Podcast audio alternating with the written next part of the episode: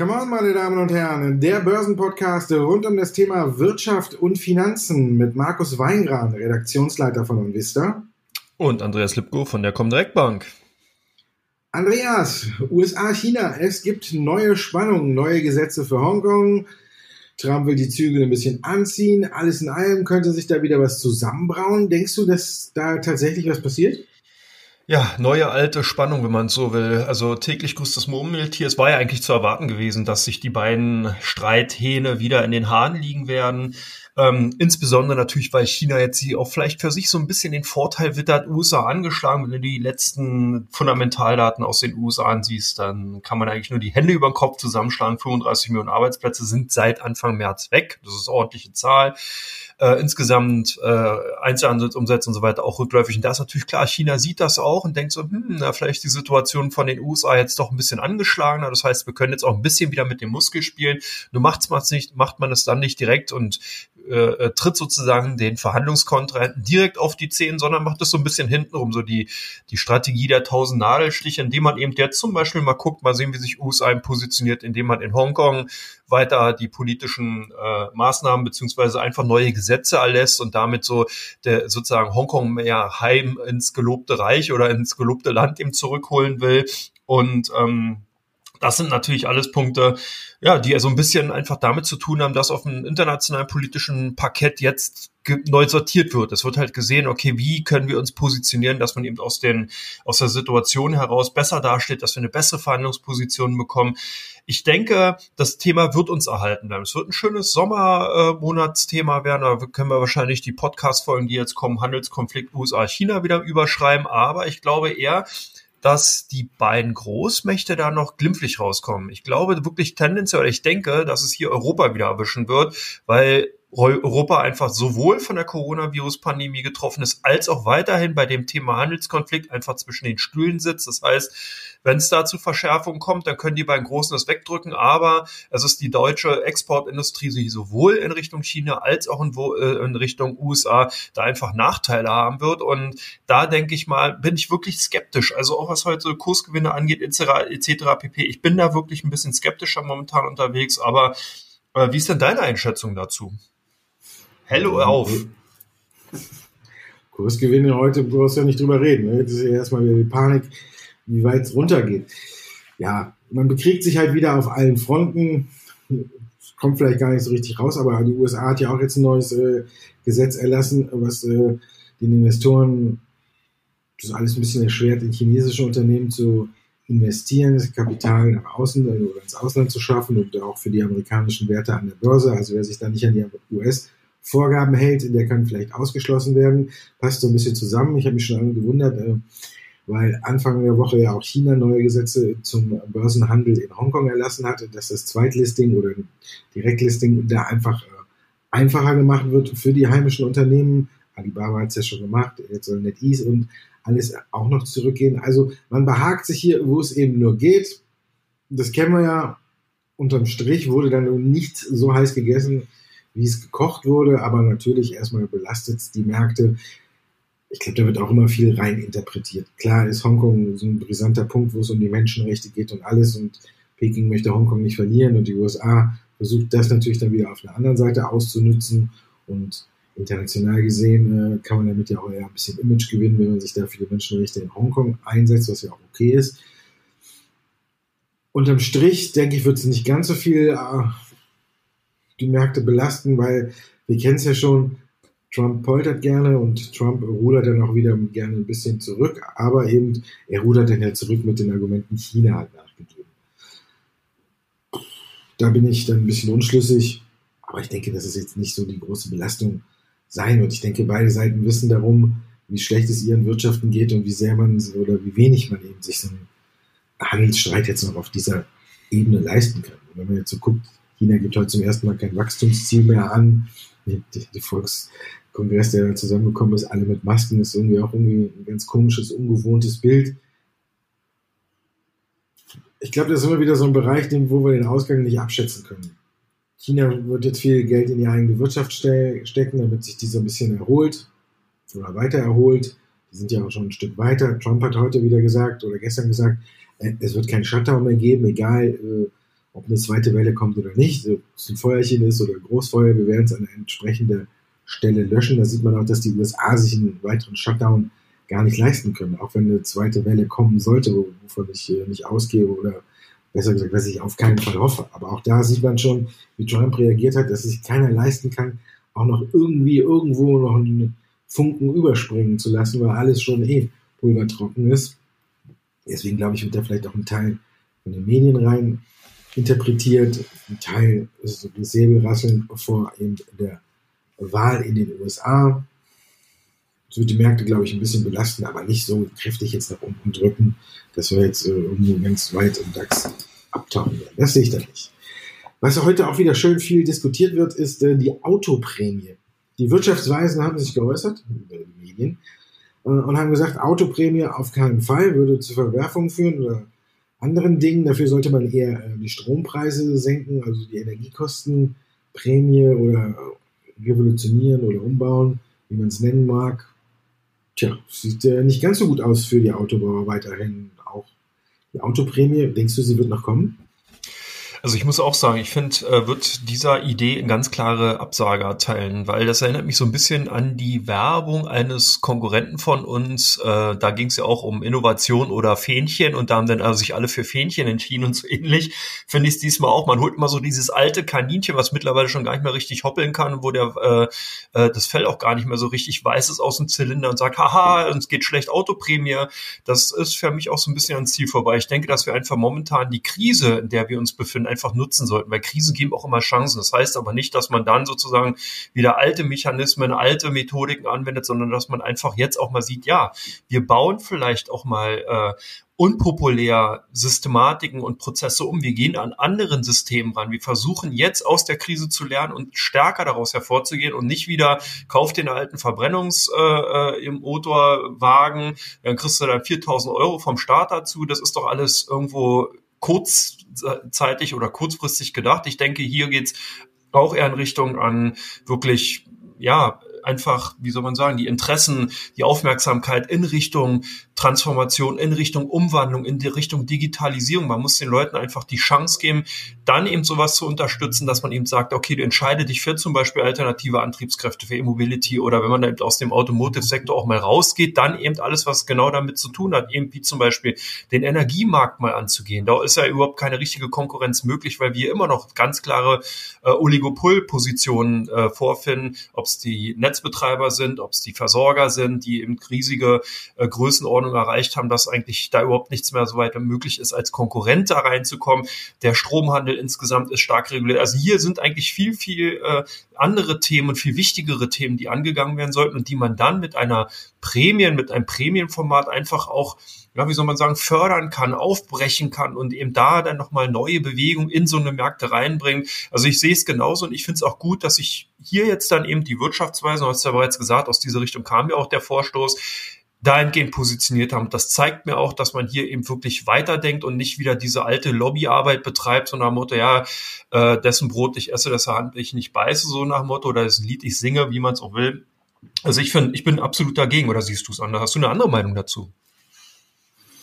Nö, eigentlich auch nicht. Ich finde, ja, die Corona-Pandemie hat jetzt halt eben, äh, wie soll man es nennen, die Schwachstellen oder die Schlafmützen oder das Nachziehen oder die Fehler in der Geschäftsentwicklung äh, einfach viel, viel schneller ans Tageslicht gebracht. Die Deutschen werden jetzt halt eben dafür bestraft. Wir haben es aber auch äh, ja schon vorher gesehen. Bei anderen Dingen, wenn, du, wenn wir auch schon über die Stromversorger reden, dann wissen wir ja auch, dass vor ein paar Jährchen als Frau Merkel gesagt hat, von heute auf morgen, äh, jetzt ist Schluss mit Atomenergie, dass es die Versorger E.ON oder RWE damals genauso erwischt hatte, die auch jahrelang äh, regenerative Energien äh, quasi belächelt haben. Und so im Grunde genommen muss man ja sagen, war es in der Autoindustrie auch. Die haben auch jahrelang den Trend hin zur Elektromobilität eher belächelt und dann sind sie jetzt in den letzten anderthalb Jahren, ein oder zwei Jahren, alle deutschen Autobauer unter Druck geraten, weil man merkte, oh, da haben wir ja vielleicht doch einen Trend unterschätzt, wenn nicht gar Schrägstrich verschlafen. Und durch die Pandemie kommt das jetzt halt alles noch, noch schneller ans Tageslicht. weil wir ja auch ein bisschen jetzt mehr auf die Umwelt achten, weil es jetzt dieses Stichwort Nachhaltigkeit ist. Wenn ich in manche Nachhaltigkeitsfonds oder so reingucke und sehe, welche Werte da drin sind, dann finde ich, sollte man aber trotzdem nochmal über Nachhaltigkeit diskutieren. Auf der anderen Seite, wenn man auch guckt, war Nachhaltigkeit in den letzten Jahren an der Börse auch nicht gerade ungefähr oder unbedingt der große äh, Performancebringer. Ne? Da hat man sich über ganz kleine Renditen gefreut und deswegen hat da auch keiner so viel drauf gesetzt. Das wandelt sich jetzt alles. Die Deutschen, muss man jetzt ganz klar sagen, haben es verschlafen. Am ehesten, wie du auch schon immer hier betont hast, ist VW auf diesen Schwenk komplett umgeschwungen und Daimler und BMW, die werden jetzt ein bisschen noch knapsen und hinterherkommen. Ich denke, sie werden sich alle wiederholen, auch ohne Kaufprämie.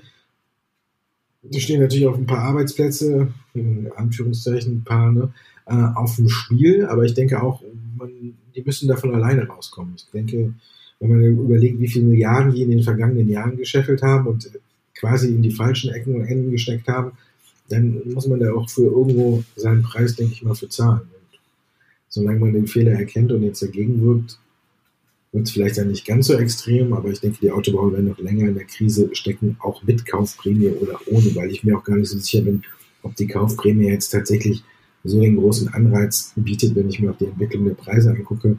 Und vielleicht können sich die Leute das auch, trotzdem nicht leisten.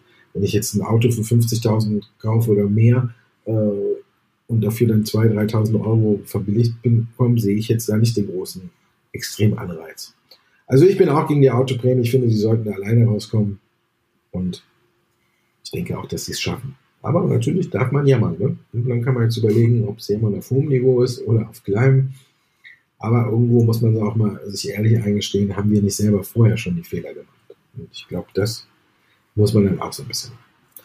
Und die Anleger sind natürlich durch die ganzen Sachen, die wir jetzt angesprochen haben, wieder vorsichtiger geworden. Der DAX ist wieder unter 11.000. Du hast vorhin schon Zahlen genannt von 10.200. Denkst du, so weit geht es jetzt wieder runter? Ja, ich denke schon, dass wir auch Richtung 10.000 sogar nochmal drunter laufen werden. Äh, ich sehe momentan überhaupt keine Begründung dafür, warum der Markt so nach oben läuft. Wir waren vorher, man darf halt nicht vergessen, das Niveau über 13.000 Euro, das war maßgeblich davon getrieben worden, hier, dass Liquidität in die Märkte reingegangen ist und einfach händeringend nach einer Rendite gesucht hat, die im positiven Bereich liegt. Das heißt, selbst mit 0,1 Prozent wäre man noch bereit gewesen, in Aktien zu investieren, weil man ja sonst für die Liquidität Strafzinsen hätte zahlen müssen.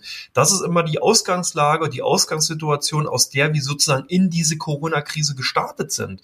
Jetzt gab es eben den Rücksetzer. Das heißt, wir haben jetzt wirklich die realwirtschaftlichen Indikation eingepreist. Dass wir jetzt wieder so hochgelaufen sind, ist wieder der Liquiditätssteuerung, nenne ich es jetzt mal, geschuldet. Das heißt, die Notenbanken, die Regierung pulvern wieder Liquidität in die Märkte, versuchen jetzt die in die Realwirtschaft die Liquidität reinzubringen, aber die findet natürlich wieder auf Unwegen auch den Weg in die Finanzmärkte. Das heißt, die Blase, die Asset-Price-Blase, die wir vorher gehabt haben in vielen Bereichen, die wird momentan wieder aufgebläht. Das hat auf der einen Seite gibt es Länder, die haben da ganz klares Interesse, wie die USA, die natürlich wollen, dass sich Joe Sixpack, also der Durchschnittsamerikaner, einfach reich fühlt.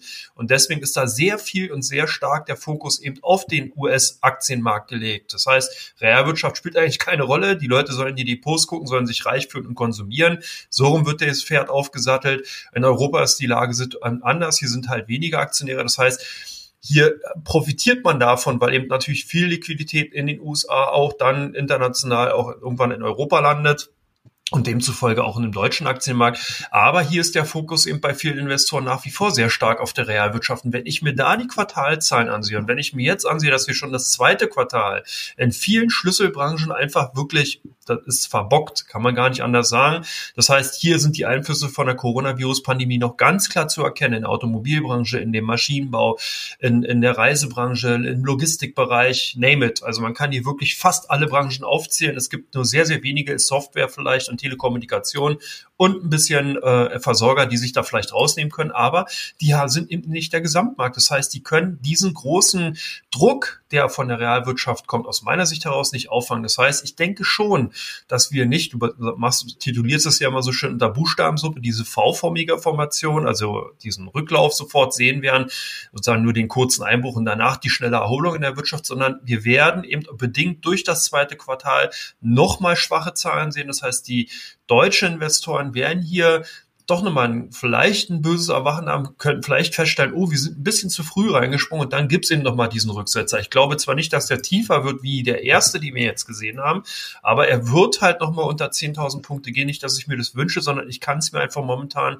nicht anders herleiten aus der fundamentalen Gemengelage. Und charttechnisch gefällt mir die Situation, wenn ich ganz ehrlich bin, auch nicht so richtig. Weißt du, da ist so, da muss mehr Feuer hinter, wenn du merkst, okay, hey, die Krise ist vorbei, wir sind alle bullish, dann wird gekauft. Aber hier immer dieses Rumkrepeln, so über 11.000, 11.300 Punkten, dann mal so ein bisschen hoch, ein bisschen runter.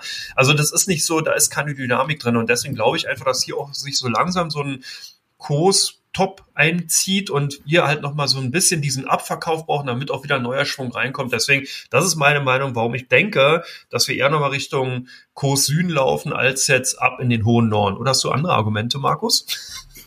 Ja, nee. nee, aber da kann man eigentlich nichts gegenhalten, außer die Charttechnik.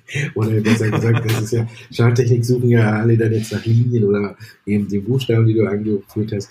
Also ich glaube, ja, Zukunft. Ich habe dich ne? tot gequatscht. Die Zukunft. Das ist immer so ein Hin und Her, klar. Also ich denke, es ist so viel Geld im Markt, die alle immer nur darauf lauern, äh, dass es vielleicht nicht mehr ganz so weit runtergeht. Wir haben es ja jetzt auch in den vergangenen Tagen, Wochen, Monaten gesehen, ungefähr ab 10.200, so war es zumindest zuletzt. Wenn man jetzt sagt, okay, es geht wieder runter oder Richtung 10.000, also diese Kante zwischen fünfstellig und vierstelligen Bereich, da haben eigentlich immer wieder Anschlusskäufer eingesetzt oder da hat der DAX dann immer so ein bisschen gestoppt und hat wieder gedreht. Wie du schon sagtest, es ist so viel Geld im Markt und ähm, keiner weiß so recht, wohin damit. Und man will ja auch natürlich ähm, Performance erzielen oder ist als Bank oder irgendwas äh, schon als großer institutioneller Investor äh, dazu verpflichtet, verdammt, wie man es nennen will.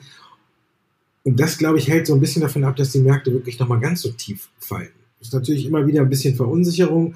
Wir haben es ja auch jetzt gesehen, kommt Hoffnung für ein äh, neuen Impfstoff auf, gehen die Märkte sofort nach oben, berichtet dann einer äh, kritisch über diesen Impfstoffkandidat, dann geht es mit der Aktie von, wie wir es bei Moderna gesehen haben, ganz schnell wieder nach unten und die Märkte fangen auch an zu schlucken. Ja, ich sag mal, der Wille ist da, ne? Und das Fleisch ist dann manchmal äh, schwächer. Ich bin mir da nicht immer ganz so sicher, ob man jetzt sagen kann, es gibt nochmal wirklich diesen kompletten Abrutsch, weil ich denke, ab einem gewissen Level wird einfach gekauft, weil keiner weiß mehr, wohin mit dem Geld.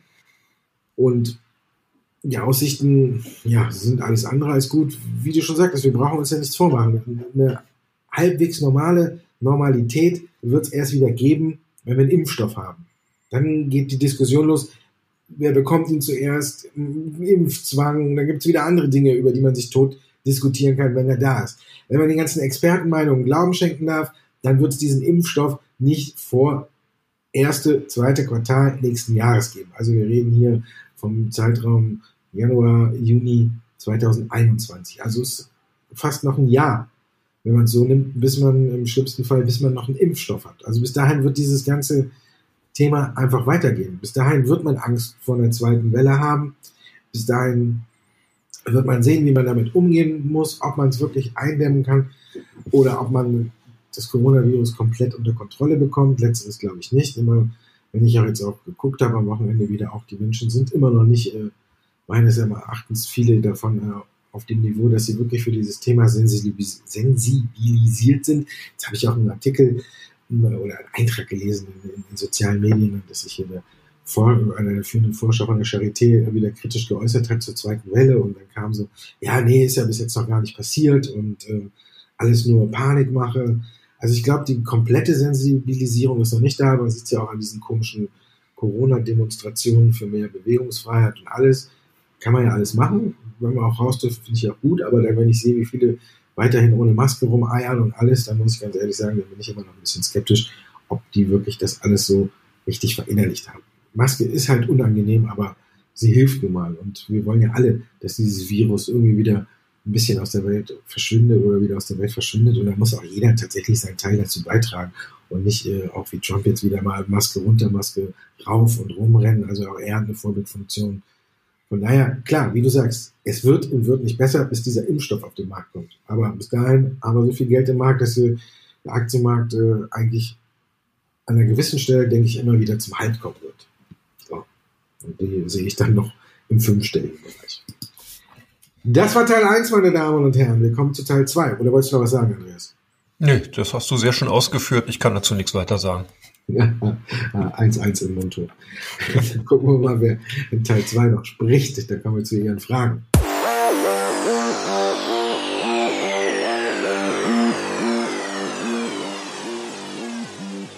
Auch diese Woche sind bei Come On wieder viele Fragen eingegangen und natürlich steckt eine Frage, die oder ist eine Frage, die in vielen verschiedenen Varianten kommt und die sich immer um das gleiche Thema dreht und die dir gehört, Lufthansa, Staatsdeal auf der Zielgeraden. Kanzlerin Merkel hat sich heute früh sogar ge geäußert und hat gesagt, zwar noch nicht alles in trockenen Tüchern, aber auf einem guten Weg und zu laufenden Gesprächen sage ich nichts.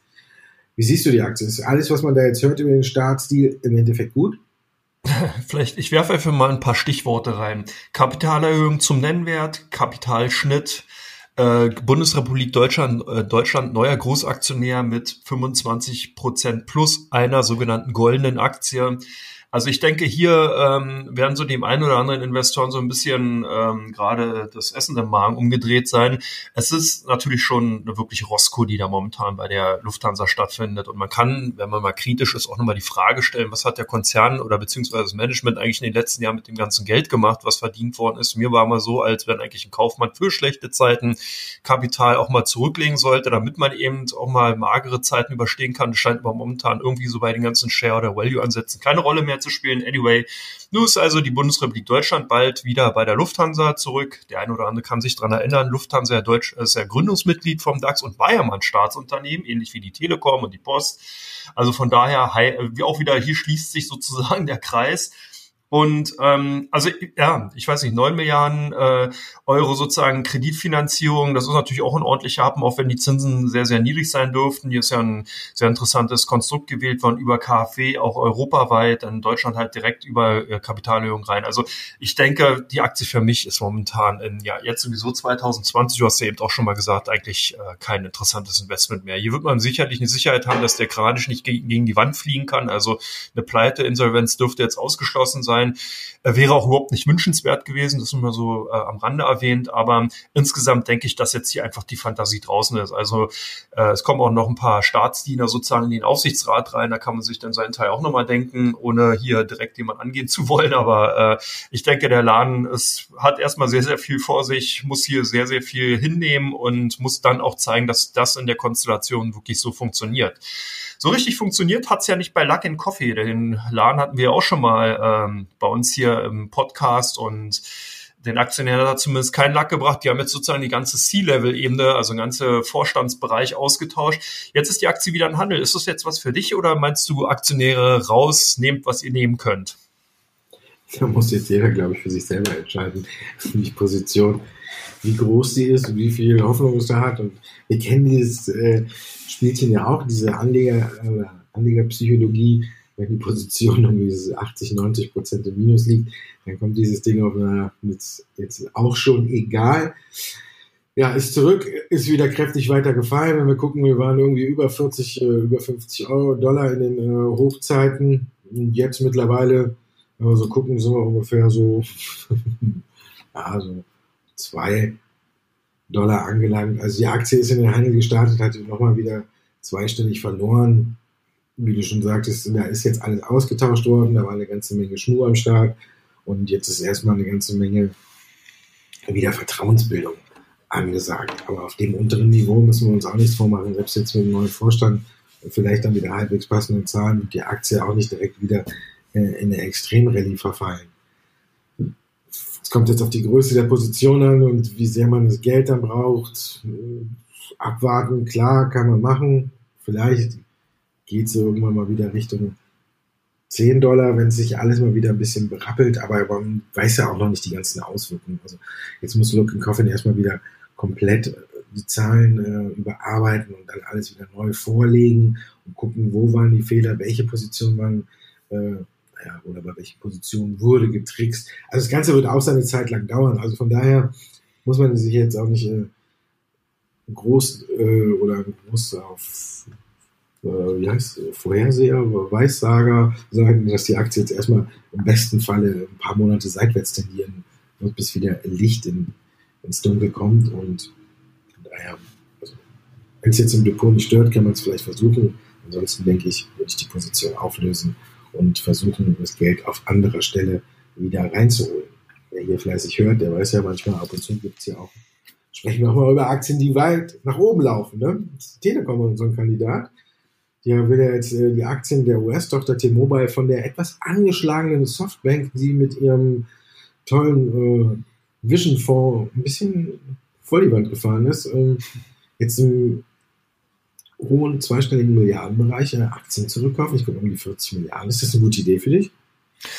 Ähm, ich sehe das hier sehr zweischneidig. Auf der einen Seite wäre es eine gute Idee für die Telekom, wenn sie eben wirklich von der Strategie her daran glaubt, dass der US äh, Mobile-Telefoniemarkt ein Zukunftsmarkt dahingehend ist, dass hohe Margen da sind, dass man eben hier auch eine gute Strategie hat, weil T-Mobile, das darf man nicht vergessen, war lange, lange Zeit wirklich ein Sorgenkind von der Deutschen Telekom. Die haben kein Geld verdient, das hat nur extrem Geld gekostet und das wird sich erstmal auch nicht ändern. Das heißt, die Investitionskosten, der Investitionsdruck in den USA wird hoch bleiben. Und der Laden insgesamt, jetzt muss ich wieder Laden sagen, komisch, wir reden heute über Läden, also sehr viel, egal. Ähm, ähm, ist auch sehr hoch verschuldet. 77 Milliarden US-Dollar zieht oder schleppt die äh, T-Mobile mit sich herum. Das hat eben auch damit zu tun, hohe Marketingaufwendungen. Es kostet sehr, sehr viel, die, Tele ähm, die Mobile-Netze eben auszubauen. Und man hatte vorher ja auch schon eigentlich die Stimmrechtsgewalt gehabt. 67 Prozent der Stimmrechte wurden von der Deutschen Telekom gehalten. Man hat also eigentlich schon das Sagen gehabt. Jetzt ist natürlich die Frage, macht es jetzt wirklich Sinn, äh, die Anteile von Softbank zu kaufen. Ich oder ja, insgesamt denke ich, wie gesagt, es kommt darauf an, was für eine Strategie man verfolgt, wie man den Markt sieht. Es ist äh, schwer zu bewerten, aber ich würde jetzt erstmal sagen, aus meiner Sicht heraus wäre es wünschenswert gewesen oder würde es wünschenswert sein, wenn man den Deal nicht macht, wenn man vielleicht auch hier oder man einen sehr, sehr guten Preis eben aushandeln kann mit einem ordentlichen Abschlag, dann vielleicht, aber ansonsten sehe ich eigentlich aus der Situation heraus von der Telekom überhaupt keine Notwendigkeit, weil man gut positioniert ist und ja eigentlich das US-Geschäft so richtig nicht haben wollte. Der Zusammenschluss mit Sprint war ja so eine Art Befreiungsschlag. Hier hatte man eben auch die Möglichkeit gehabt, einfach weniger oder das Cluster mehr aufzulösen und ich glaube, hier holt man sich einfach unter Umständen einfach wieder neues Problem zurück. Und ich glaube, insgesamt müsste die Telekom auch viel, viel mehr weg von diesen klassischen äh, Telefoniediensten, sondern wirklich hin zu äh, Mehrwertdiensten, Digitalisierung und in diese Richtung investieren und nicht an, die, an den alten Zöpfen festhalten. Das ist so ein bisschen wie die Autoprämie und den Fädchen, was wir vorhin gesagt haben, sehe ich hier auch, wenn man wieder sozusagen zurückgeht und wieder ans Kerngeschäft so richtig investiert, dann sehe ich da auch eher die ganzen Menschen mit den Fähnchen wackeln und nicht wirklich zukunftsorientiert denken. Aber egal. Äh, zukunftsorientiert denken tut auf jeden Fall ein Unternehmen aus meiner Sicht heraus. Nvidia, cooles, geiles Unternehmen, hat tolle Produkte, denke ich. Zahlen sind da, Aktien nicht zu bremsen, Markus? Oder siehst du, hast du da irgendwas gefunden, Wermutstropfen, der mich jetzt dann stumm werden lässt? Ja, Wermutstropfen gibt's schon, aber der lässt einen nicht stumm werden, wenn man auf die Zahlen äh, insgesamt schaut. Die Zahlen waren gut. Nvidia äh, bekommt die Corona-Pandemie auch teilweise zu spüren, aber man hat gute Wachstumszahlen beim Umsatz und beim Gewinn hingelegt. Also von daher unterm Strich ist alles in Ordnung, es läuft, Aus, der Ausblick ist auch hervorragend. Äh, wer uns Tropfen dann haben will, dann ist der im Automotive-Bereich, der bei Nvidia im Grunde genommen noch relativ klein ist, aber trotzdem eine ähm, bislang auch immer gute Wachstumszahlen präsentiert hat. Hier ist der Umsatz jetzt rückläufig. Wir kennen ja die Probleme aus der Automobilindustrie das ist dann so eine kleine Wermutstropfen, ist der Automotive-Bereich, wo man ja gut unterwegs ist im äh, autonomen Fahren und noch ein paar andere Ideen hat, die da umgesetzt werden sollen. Da kann man dann schon sagen, ja, okay, da haben wir ein kleines Haar in der Suppe gefunden. Aber im Großen und Ganzen muss man sagen, es läuft, der Ausblick ist gut. Aktie gibt jetzt ein bisschen ab mit den Zahlen, war ja vorher schon auf ein neues Allzeithoch gestiegen. Und das zeigt ja auch im Grunde genommen schon, wie es mit der Aktie so ein bisschen weitergeht. Also kräftigere Rücksetzer, falls es die jetzt nochmal geben sollte, finde ich, sind äh, Sachen, wo man sich ja, wie du schon sagtest, den coolen Wert äh, ganz weit oben auf die Watchlist setzen sollte. Also Nvidia hat gezeigt, dass sie auch als einer der großen Gewinner in dieser Pandemie sein werden. Also da muss man nicht drum rumreden, da läuft's. So, Ende, Punkt, aus. Bei SAP läuft es nicht mehr ganz so rund. Auf der Hauptversammlung hat es schon etwas geknistert. Wie geht's da für dich weiter? Ja, witzig. Man könnte auch da annehmen, dass viele Kritiker, die auf der Hauptversammlung ihren Unmut kundgetan haben, dass die unseren Podcast hören, eigentlich sind es genau die Themen gewesen, die wir auch öfters hier schon diskutiert haben, wenn es zu SAP gekommen ist. Es ist zum einen so ein bisschen der Fleckenteppich an Produkten gewesen, der da angesprochen ist, dass man hier keine klare Strategie sieht, wie zum Beispiel der große Konkurrent Salesforce, der hier alles miteinander verknüpft, ein rundum sorglos Paket für die Kunden eben darbietet. Das vermisst man bei SAP, als auch dann sage ich mal, dieser merkwürdige Ausflug in Richtung Doppelspitze, die man dann eben nach wenigen Monaten wieder aufgelöst hat. Und das hat auch nochmal so klar gemacht, wer eigentlich in dem Unternehmen, ich sage jetzt mal nicht Laden, in dem Unternehmen das Sagen hat. Und zwar ist es eben der Aufsichtsratschef Hasso Plattner, der eben auch als, eh als Gründer von dem Unternehmen nach wie vor hier ganz klar durchgreift und eigentlich die Strategie vorgibt, Unmut geäußert. Und das ist natürlich auch bei den Aktionären so ein, ein bisschen, ja, wird halt zur Kenntnis genommen, klar, aber man sieht es auch nicht gerne. Man würde hier wirklich schon mehr Power einfach beim Vorstand sehen, jetzt bei dem neuen oder bei dem alleinigen Vorstand, CEO Christian Klein, dass der hier wirklich mehr Profil zeigt. So ein großes, großes Unternehmen, so ein großer Konzern braucht einfach hier einen Leitwolf. Man muss eine Strategie vorgeben, man muss ganz klar ein Produktportfolio so zusammenraffen und auch so hinkriegen, dass die Kunden eben die Produkte wirklich einfach intuitiv und gut nutzen können insgesamt, dass man hier sozusagen eine Verwertungsketten aufbauen aufbauen kann und nicht nur dahin geht, dass man eben sagt, okay, wir gehen weg von den Einmalbezahlprogrammen hin zu Abo-Diensten, verteilen damit den Cashflow über die, übers Jahr hinweg, beziehungsweise über die Jahre sondern wirklich auch hin, dass man eben, ja, wie gesagt, wie Salesforce eigentlich im Endeffekt könnte man die eins zu eins kopieren, dann würde SAP, glaube ich, auch wesentlich besser da stehen, nicht mehr so viel Kritik, Kritik haben.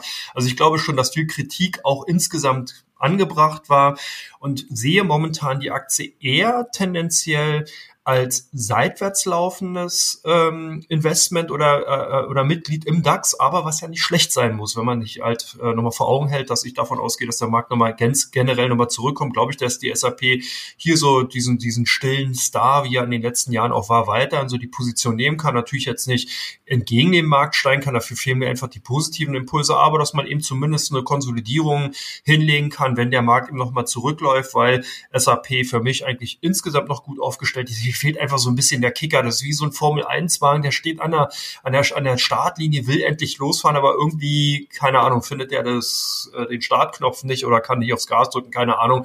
Also auf jeden Fall insgesamt tolles Unternehmen, gut positioniert eigentlich schon, aber es fehlt halt so ein bisschen der letzte Kniff, Mühe, was weiß ich auch immer. Ja. Also wir halten fest, seitwärts ist der neue Seitwärts ist das neue Aufwärts. ja. Willkommen zu Teil 3, meine Damen und Herren. Die Aktien, die bei der, die bei Vista und bei der Com direkt im Fokus stehen.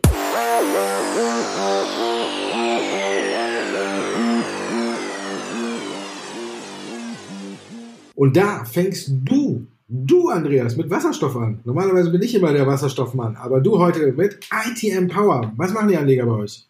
Ja, und zwar habe ich die mit Absicht reingenommen. Ich habe nämlich einen Blick vorhin auf die meistgehandelten ausländischen Werte geworfen und da sind wirklich die ITM Power seit einigen Tagen dabei. Da dachte ich, Mensch, da wird ja Markus sich freuen. Die Anleger kaufen weiterhin. Und ganz interessant ist, zum einen natürlich, klar, hier steht ganz klar im Vordergrund Expansionspläne eben von dem Unternehmen äh, in Großbritannien mit ITM Motive. Äh, das ist sehr, sehr gut. Aber was auch ganz interessant ist, das Unternehmen fängt an, wirklich zu reifen. Das ist also groß genug, dass hier große Investoren jetzt anfangen, sich für das Unternehmen zu interessieren. Und das gibt so ein bisschen den Befreiungsschlag. Deswegen habe ich die nochmal reingenommen. Vielleicht für dich auch insgesamt nochmal ganz interessant. Das weißt du sicherlich schon. Aber ich fand es halt gut, dass es jetzt auch bei den kleineren Kunden ankommt. Die Aktien also eigentlich wirklich tendenziell eher auf der Kaufseite stehen. Und das fand ich ganz interessant. Bei euch Aurora Cannabis gesucht. Ich denke mal, das hat damit zu tun, dass der ein oder andere Investor vielleicht seine Augen gerieben hat, als er in sein Depot reingeschaut hat.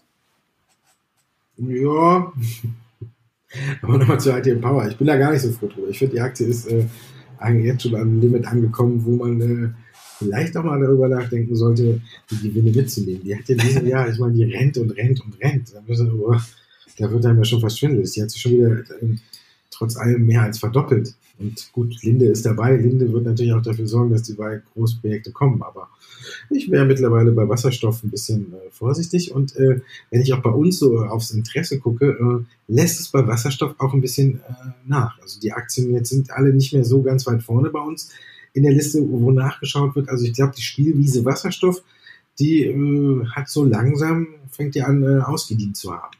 Aurora natürlich äh, gucken viele wegen der Zahlen. Man könnte jetzt natürlich sagen, bei den Marktphasen macht es vielleicht auch ab und zu mal, braucht man ab und zu mal was äh, von dem Zeug. Aber sie sind jetzt auch in den amerikanischen Markt eingestiegen. Zum anderen waren natürlich die Umsatzzahlen sind nach oben gegangen. Die Aktie ist zuletzt äh, extrem explodiert und jetzt hat man über eine Übernahme den Einstieg in den amerikanischen Markt geschafft, in den CBD-Markt, also da, wo es keine berauschende Wirkung hat, wenn man äh, Cannabis raucht, sondern die ist dann rausgefiltert man, man raucht die weibliche Pflanze. So war das. Und ähm, ich würde trotzdem die Aktie jetzt nicht überbewerten. Also es ist nach wie vor ein ganz hohes Risikoinvestment.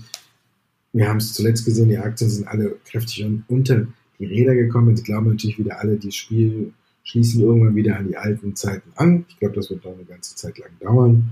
Und ja, es ist ein hochriskantes Investment, wo es aber zuletzt eigentlich ganz erfreuliche Nachrichten gab.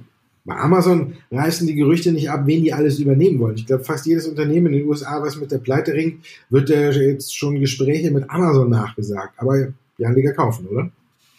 Ja, das ist nicht ganz äh, ersichtlich. Also man sieht ja auch schon so die eine oder andere Gewinnmitnahme. Also es ist sehr, auf jeden Fall sehr, sehr stark gehandelt. Hast du vollkommen recht. Ich denke auch, das hat zum einen damit zu tun, man hat Amazon gar nicht so bei den Streaming-Anbietern auf dem Plan gehabt. Aber Amazon Prime bietet ja auch Filme an und bei denen läuft's halt einfach. Die Leute haben nicht nur bei Netflix und Co. zugegriffen und da geschaut, sondern eben auch bei Amazon und das spült so ein bisschen Geld in die Kassen rein. Du hast bereits gesagt, ansonsten insgesamt natürlich hier hat man den Eindruck, Amazon scheint sich für alles zu interessieren, was nicht bei drei auf den Bäumen ist. Also JCPenney wird eine Über äh, Übernahmeinteresse an, nachgesagt, dann beim großen Kinobetreiber in den USA. Also hier sind schon, äh, schießen momentan so ein bisschen die Fantasien doch ins Kraut und demzufolge äh, sieht man eben auch das in den Handelsaktivitäten. Naja, und dann natürlich Amazon auch All-Time-High-Niveau, also vor einigen Tagen äh, All-Time-High ausgebildet, jetzt so ein bisschen Gewinnmitnahmen, deswegen sehr stark gehandelt tendenziell vorher war schon klares Kaufinteresse da, eben auch durch die ganzen äh, Fantasien. Aber ich glaube, dass jetzt in den letzten zwei Tagen tendenziell eher Gewinnmitnahmen zu sehen waren. Ja, Wirecard bei euch, was ist, was ist eine Common-Serie ohne Wirecard? Ist so ein bisschen wie Cola ohne Kohlensäure, könnte man fast schon sagen, aber Wirecard eben bei euch auch weitergesucht. Jetzt bin ich ja mal gespannt, was jetzt das große Thema bei Wirecard ist. Ja, zuletzt haben die Anleger alle so noch mal ein bisschen darüber nachgegrübelt äh, und nachgeschaut, gibt ja wieder eine neue Klage vom Hedgefonds TCI. Ja, jetzt äh, möchte man strafrechtlich relevante Vor- oder Handlungen im äh, Sonderbericht entdeckt haben oder könnte möglich sein. Also ich glaube, hier haben die Anleger aber auch relativ schnell äh, den Braten so ein bisschen gerochen, dass es einfach nur noch äh, vom großen Hedgefonds, der Short ist, bei Wirecard nur noch mal versucht hat, eins oben drauf zu setzen. Aber natürlich wird jeden Tag, glaube ich, bei uns die Seite aufgerufen wird, gilt ein Blick Wirecard, was gibt's Neues, wie sieht's aus, ist ja immer noch die große Frage, wo wird der Kurs irgendwann wieder stehen? Die oder die Gerüchte, kann man fast sagen, oder ich meine, die Kursziele liegen immer noch bei 140, 150, 160 Euro, auch wenn jetzt ein paar Analysten zurückgerudert sind. Aber jeder hofft natürlich, dass wir da wieder hinkommen. Wenn wir jetzt bei 160 oder 150 Euro sind, dann hat es ja noch ein enormes Potenzial bei der Aktie. Operativ läuft es ja immer noch, das ist so das letzte, der letzte Strohhalm, an dem sich alle klammern, die mit diesen äh, Kurszielen kommen. Natürlich hat sich noch nicht auf Image durchgewirkt, aber ich glaube, wenn man jetzt Kursziele im zweistelligen Bereich nennt, dann muss man mittlerweile auch anfangen, die Jahreszahl dahinter zu nennen. Und dann können wir mal gucken. Also die Lage ist nach wie vor undurchsichtig. Es kann jederzeit über das kommen. Wir haben auch gesehen, vergangene Woche, als ein Partner äh, aus dem arabischen Bereich äh, einfach seinen Laden dicht gemacht hat, da ist die Aktie direkt wieder 12% nach unten gesackt. Also dieses Problem mit den äh, Dritthändlern oder Drittpartnern ist immer noch da, es belastet die Aktie immer noch. Also der Sonderbericht hat am Strich nichts gebracht und das sollte auch jeder wissen und dann weiß man auch um das Risiko was man da im Depot hat. Und Zahlen gibt's heute noch von Alibaba. Hast du schon die Glaskugel geschaut, was die, wie die werden? Oder was machen die Anleger? Haben die die Glaskugel und wissen, dass die gut werden? Ja, die Anleger scheinen sich auch uneins zu sein. Auch hier ähm, eher hohes Handelsinteresse insgesamt oder hoher Handelsvolumen, das sieht man schon, aber keine richtige Tendenz. Ich denke, Alibaba wird hier überzeugen. Man wird ganz klar eben von den sehr, sehr hohen Online-Handelsaktivitäten profitiert haben. Man wird hier äh, besser da liegen oder dastehen können, als Analysten vorher erwartet haben. Äh, auch so ein Tausendsasser eigentlich in allen Gassen unterwegs, ein Hans Dampf. Äh, man ist hier im Online-Payment-Bereich unterwegs. Man ist hier ähm, in, äh, also eigentlich name it, auch ähnlich wie Amazon, sehr, sehr äh, äh, breit und weit aufgestellt. Und ich glaube, dass aber hier so momentan so eine Ambivalenz größer wird. Auf der einen Seite eben das gute operative Geschäft, aber auf der anderen Seite, wir hatten es ja bereits in Teil 1, eben wieder die Spannung zwischen USA und China. Da könnte es dann eben heißen, dass natürlich auch Online-Plattformen, Online-Händler aus China wieder so ein bisschen Probleme bekommen könnten. Gerade Alibaba eben auch als starker, großer Konkurrent zu Amazon. Da sieht man eben schon, selbst wenn die Zahlen gut sind, könnten natürlich dann die übergeordneten Streitigkeiten auf, auf dieser politischen Ebene dafür sorgen, dass hier so auch ein bisschen der Deckel drauf ist. Also von daher, mh, hm, äh, Aktien sehr, sehr stark gehandelt. Ich denke, die werden auch überzeugen, aber momentan schwierig, weil das Thema Handelsstreit wieder da ist. Äh, war da bei euch gesucht? Hat das noch mit den Zahlen zu tun? Sind Analystenstimmen da gewesen? Oder warum werden die bei ja. euch so stark nochmal gesucht? Ein Mix aus allem, wie du so schon gerade gesagt hast. Ja, ist das Gesamtbild. Warta hat ja auch gute Zahlen präsentiert. Also von wegen Wachstumsdämpfer oder sonst was, äh, war alles nicht in den Zahlen abzulesen. Auch Nachfrage scheint noch nach wie vor hoch zu sein. Ausblick ist gut. Also jetzt war da auch eine Aktie der, oder besser gesagt, ein Unternehmen, wo die Corona-Pandemie nicht zugeschlagen hat. Jetzt öffnet Apple ja wieder seine Shops. Vielleicht geht da auch die Nachfrage dann auch noch weiter nach oben. Das haben sich die Anleger in aller Ruhe angeguckt. Die Aktie, das Interesse ist wieder geweckt. Man war ein bisschen skeptisch nach der ganzen Herabstufung und äh, ganzen Aussagen dazu, dass eben auch die Konkurrenz nicht schläft und immer versucht, weiter mehr und mehr das Geschäft oder besser gesagt Aufträge abzugrasen und dass weiter nicht der hohen Nachfrage Herr werden kann. Hat sie alles bislang nicht bestätigt. Ich glaube, sieht ganz gut aus, wer die Aktie im Depot hat, der darf sich weiter freuen. Ich denke, dass wir ja auch jetzt so langsam stetigen Anstieg sehen werden. Ja. Und mit diesem langsamen, stetigen Anstieg sind wir auch schon fast am Wochenende. Ne? Ja. Dann wünsche ich dir ein schönes Wochenende. Andreas, ich hoffe, du hast den Vatertag äh, gut verbracht und jetzt darf dann schon wieder das Wochenende kommen. Genieße es, bleib gesund und natürlich Sie, verehrte Zuhörer und Zuhörer, bleiben Sie auch gesund und genießen Sie das Wochenende.